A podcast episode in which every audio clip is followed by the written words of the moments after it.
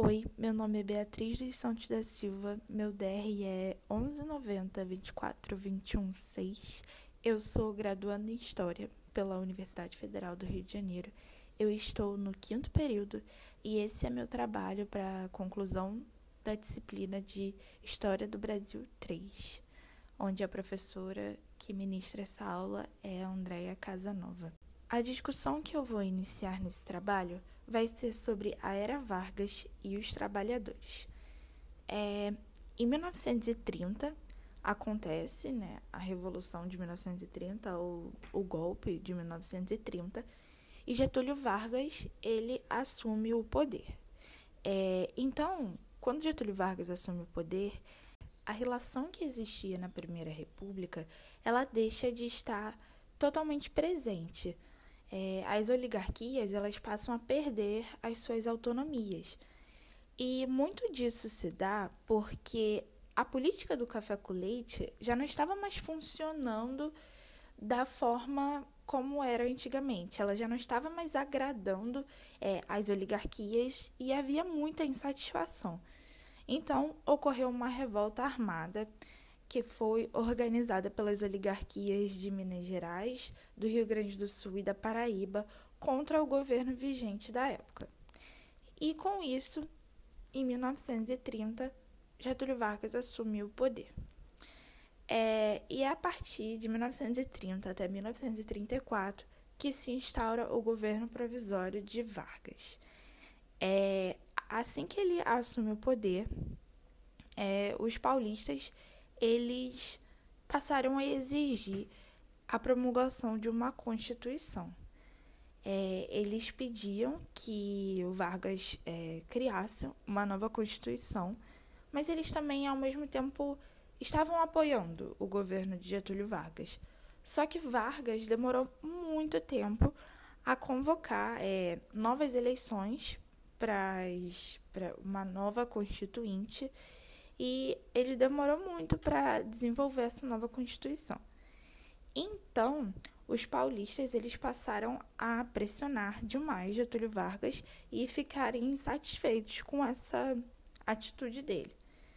E aí, é em 1933, não, em 1932, que acontece a Revolução Constitucionalista. É, foi uma revolta que aconteceu em São Paulo contra o governo de Getúlio Vargas. As elites paulistas elas estavam é, buscando reconquistar o poder, o comando político que elas haviam perdido quando Vargas é, assumiu o poder em 1930.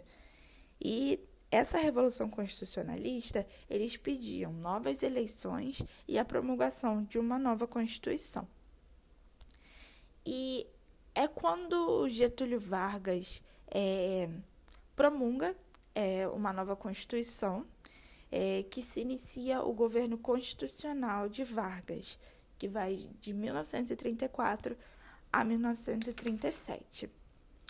É, é interessante a gente falar sobre é, o início do governo de Vargas em 1930, porque, segundo o autor Jorge Ferreira, é, no seu texto Trabalhadores do Brasil, ele fala que esse governo, esse regime que foi inaugurado por Vargas em 1930, ele era um governo carente de legitimidade, porque ele foi construído a partir de um golpe. Ele não tinha o apoio de todas as classes sociais daquela época. Então, é, o Getúlio Vargas ele tinha que iniciar um processo de legitimação de seu governo para ser aceito, para que ele pudesse governar com certa, eu diria, tranquilidade, talvez. É, e é a partir de 1930 a 1940 que o Brasil se tornou um grande produtor de bens materiais. E isso é, isso foi feito né, com o intuito de obter essa aprovação do povo, essa legitimação do povo. É, e para haver essa aceitação, é, Getúlio Vargas teve que implantar uma política voltada para a valorização do operário. Então, foi se formando uma nova relação entre o Estado e a classe trabalhadora. Ele passou a criar é, um discurso mais voltado para a, para a classe trabalhadora, para que ela pudesse olhar para ele e ver que ele estava ali meio que cuidando delas e aprovar aquele governo que ele estava fazendo. É, essa política, né, mais voltada pela valorização do operário, ela buscou implementar a formulação de uma legislação trabalha, tra, trabalhista. É, essa legislação trabalhista, ela valorizava o trabalhador, ela tornou o trabalho é, como algo necessário na visão da sociedade. É, o trabalho ele começou a ser sinônimo de cidadania. Então, a pessoa que trabalhava, ela passou a ser vista como um cidadão que faz parte daquela sociedade porque ele era importante para, para o desenvolvimento da sociedade. E é interessante a gente falar sobre essa cultura política implantada por Getúlio Vargas para trazer o trabalhador para mais perto dele e é, ter um maior controle sobre o seu governo, é que por muito tempo Getúlio Vargas ele ficou conhecido como o pai dos pobres, por o seu governo ser associado à justiça, ao emprego, ao salário e a vida melhor, de, de promet, é, promover uma vida melhor para os trabalhadores. É, mas também é interessante a gente pensar é, em como foi a reação da população a essa imagem construída de Getúlio Vargas. É, o, o autor Jorge Ferreira ele fala que é, essa figura que Getúlio Vargas tenta construir dele mesmo é, em seu governo, ela não foi aceita de um modo pacífico, de um modo passivo pela população. Pelo contrário, é, essa população ela se apropria desse discurso de Getúlio Vargas, ela se assimila desse discurso, mas só de algumas partes, das partes que são favoráveis para ela. Elas pensam então se Getúlio Vargas é o pai dos pobres, se ele mesmo está mostrando para a população que ela tem que ele tem essa imagem de justiça, de que vai ajudar os trabalhadores, então nós vamos se apropriar desse discurso e a gente também vai cobrar para receber tal justiça, tal emprego, tal salário e tal vida melhor. Então, é interessante a gente falar sobre isso, é porque a gente cai naquela ideia de que é, a população, a camada de baixo da sociedade, a população mais pobre, os trabalhadores, eles não são, como Peter Burke fala, é, eles não são uma folha de papel em branco em que a classe dominante é, escreve o que eles vão ter que entender. Não. Eles estão ali é, também produzindo os seus pensamentos e as suas ideias. O historiador Carlos Ginsburg é, ele desenvolveu um conceito de circularidade cultural. E é muito interessante isso, que foi a partir de um estudo de caso que ele conseguiu demonstrar que as ideias elas não são produzidas apenas pelas classes dominantes impostas é, de cima para baixo, mas que, na verdade, as classes inferiores, as pessoas comuns, os trabalhadores, os camponeses, eles também são capazes de produzir as suas próprias ideias, seus próprios valores e concepções. É, um exemplo disso é a obra O Queijo e os, Ver, o Queijo e os Vermes, do Carlos Ginsburg, onde ele mostra um homem é, extremamente comum, é o Menóquio, onde ele está no centro da Inquisição na época e ele não tem medo. Ele mesmo assim é, não concorda com o que está sendo é, propagado naquela época. E ele está a todo momento questionando a igreja, é, é, iniciando debates. E ele é totalmente reprimido por causa disso, mas ele mesmo assim não deixa de criar e desenvolver as suas próprias ideias, os seus próprios pensamentos. E é exatamente isso que acontece com a classe trabalhadora em 1930. É, a partir de 1930. É, muitos casos, né, é, as classes trabalhadoras elas escreviam cartas para o Getúlio Vargas é, expressando suas ideias, seus pensamentos, exigindo coisas. E, é, e quando é, Getúlio Vargas promove uma nova Constituição né, e se inicia o seu governo constitucional em 1934, que vai durar até 1937, é nesse governo que acontece a insurreição, em 1935, que foi um levante organizado pelo Partido Comunista. É, e esses, esse Partido Comunista, eles queriam tirar Vargas do poder. É, esse levante aconteceu no Rio de Janeiro, Natal e Recife, e ele foi liderado por Luiz Carlos Prestes e teve o apoio da Olga Benário. É, no final, é, os, o Partido Comunista foi derrotado pelas tropas federais e os comunistas foram presos. É, Getúlio Vargas ele passou a promover uma comissão nacional de repressão ao comunismo, onde é, a, ele condenava o movimento dos comunistas, ele reprimia os participantes ou quem simpatizasse com essa revolta.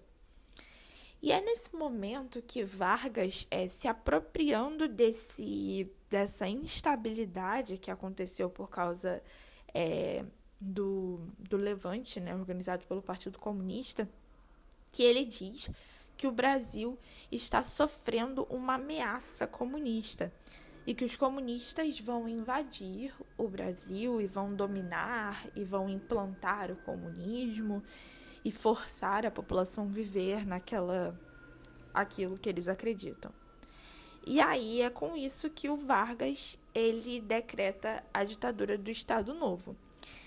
E é no Estado Novo que acontece uma forte repressão.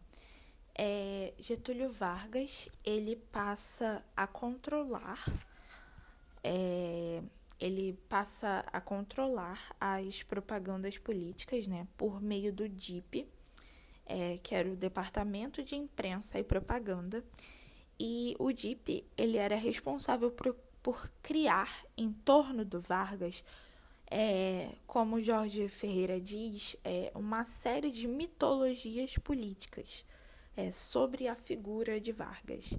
É nesse momento que se cria o conceito de que Vargas é o construtor do Brasil, o grande pai, o pai dos pobres.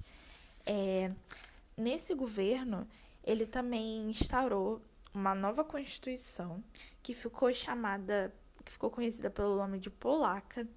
Ela tinha esse nome porque foi inspirada na Polônia e outros países que é, eram fascistas, é, e foi uma constituição extremamente repressiva.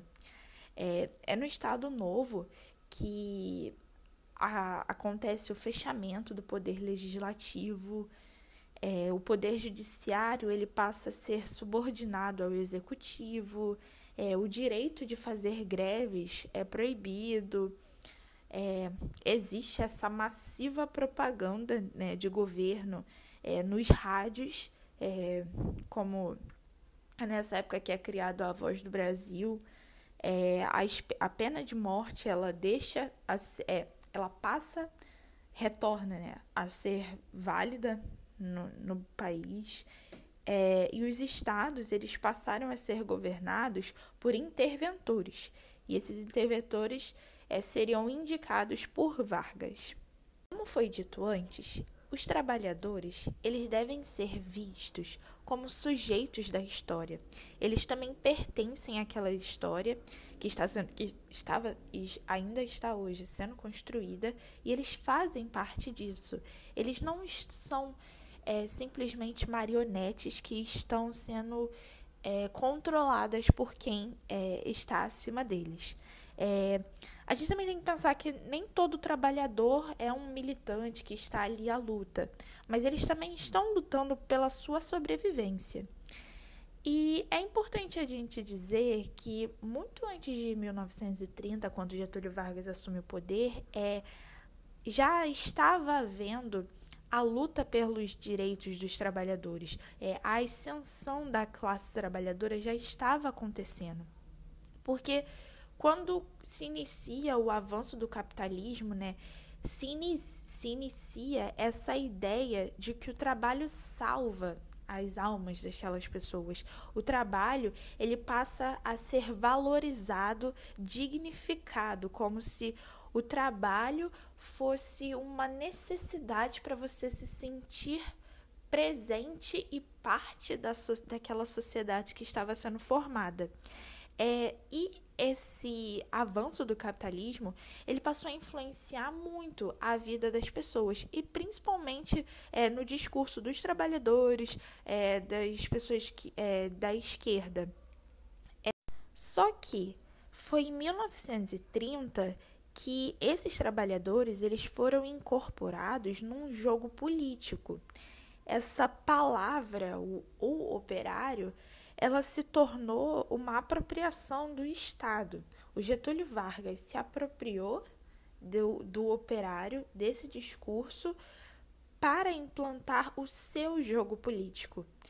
E é importante a gente dizer que nenhum governo ele se sustenta na base somente das propagandas, como Getúlio Vargas fez muito no Estado Novo para implementar esse discurso de que ele era o pai dos pobres e que estava ajudando. É, realmente, Getúlio Vargas mudou muito na época. Ele ofereceu e é, promoveu muitas melhorias é, nas condições dos trabalhadores. Mas esses trabalhadores, eles não eram simplesmente marionetes do Getúlio Vargas. Eles estavam ali apoiando porque eles estavam é, recebendo é, melhorias para as suas vidas.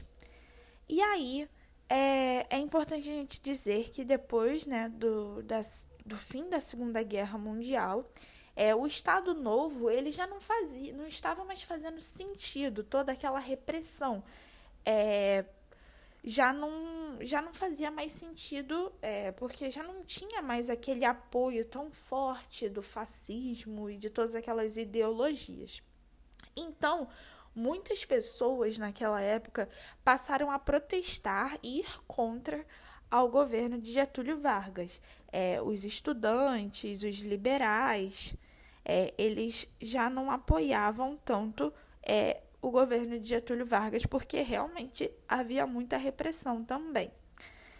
É, só que, é, a partir dessa, desse movimento de ir contra ao governo de Getúlio Vargas, no meio disso tudo, passou a surgir, é, a crescer, um movimento dos trabalhadores de apoio ao Getúlio Vargas.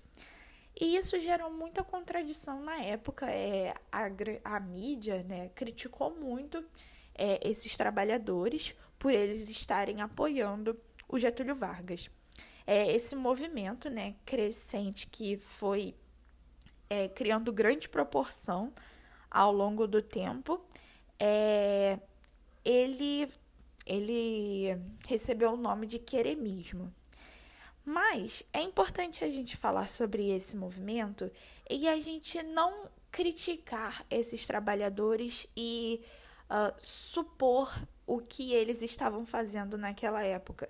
Porque é, é muito complicado a gente simplesmente dizer que esses trabalhadores eles estavam sendo manipulados por Getúlio Vargas. Na verdade, não. Na verdade, eles estavam é, é, colocando as suas ideias e os seus princípios e as suas necessidades como plano é, superior, como é, algo primordial, porque realmente a vida deles antes de Getúlio Vargas era totalmente diferente do que estava sendo naquela época. Antes, para eles lutarem e conquistarem os seus direitos, eles eram totalmente reprimidos. É, e a partir de Getúlio Vargas, eles ganharam muitos direitos, muitos mesmos. Então, eles estavam mais preocupados em não com uma nova eleição que os, é, os candidatos seria o Dutra ou o Eduardo Gomes, eles não estavam preocupados com essa eleição, com esses candidatos. Eles, na verdade, estavam preocupados é, com a garantia dos seus direitos. E é muito interessante a gente pensar nisso, porque como os trabalhadores, eles também são senhores das suas histórias, eles também são atuantes desse momento que estava acontecendo. E eles não, não foram simplesmente marionetes que estavam ali aceitando o que estava sendo submetido a eles. Não, eles estavam indo à luta para a garantia e a melhoria de suas vidas.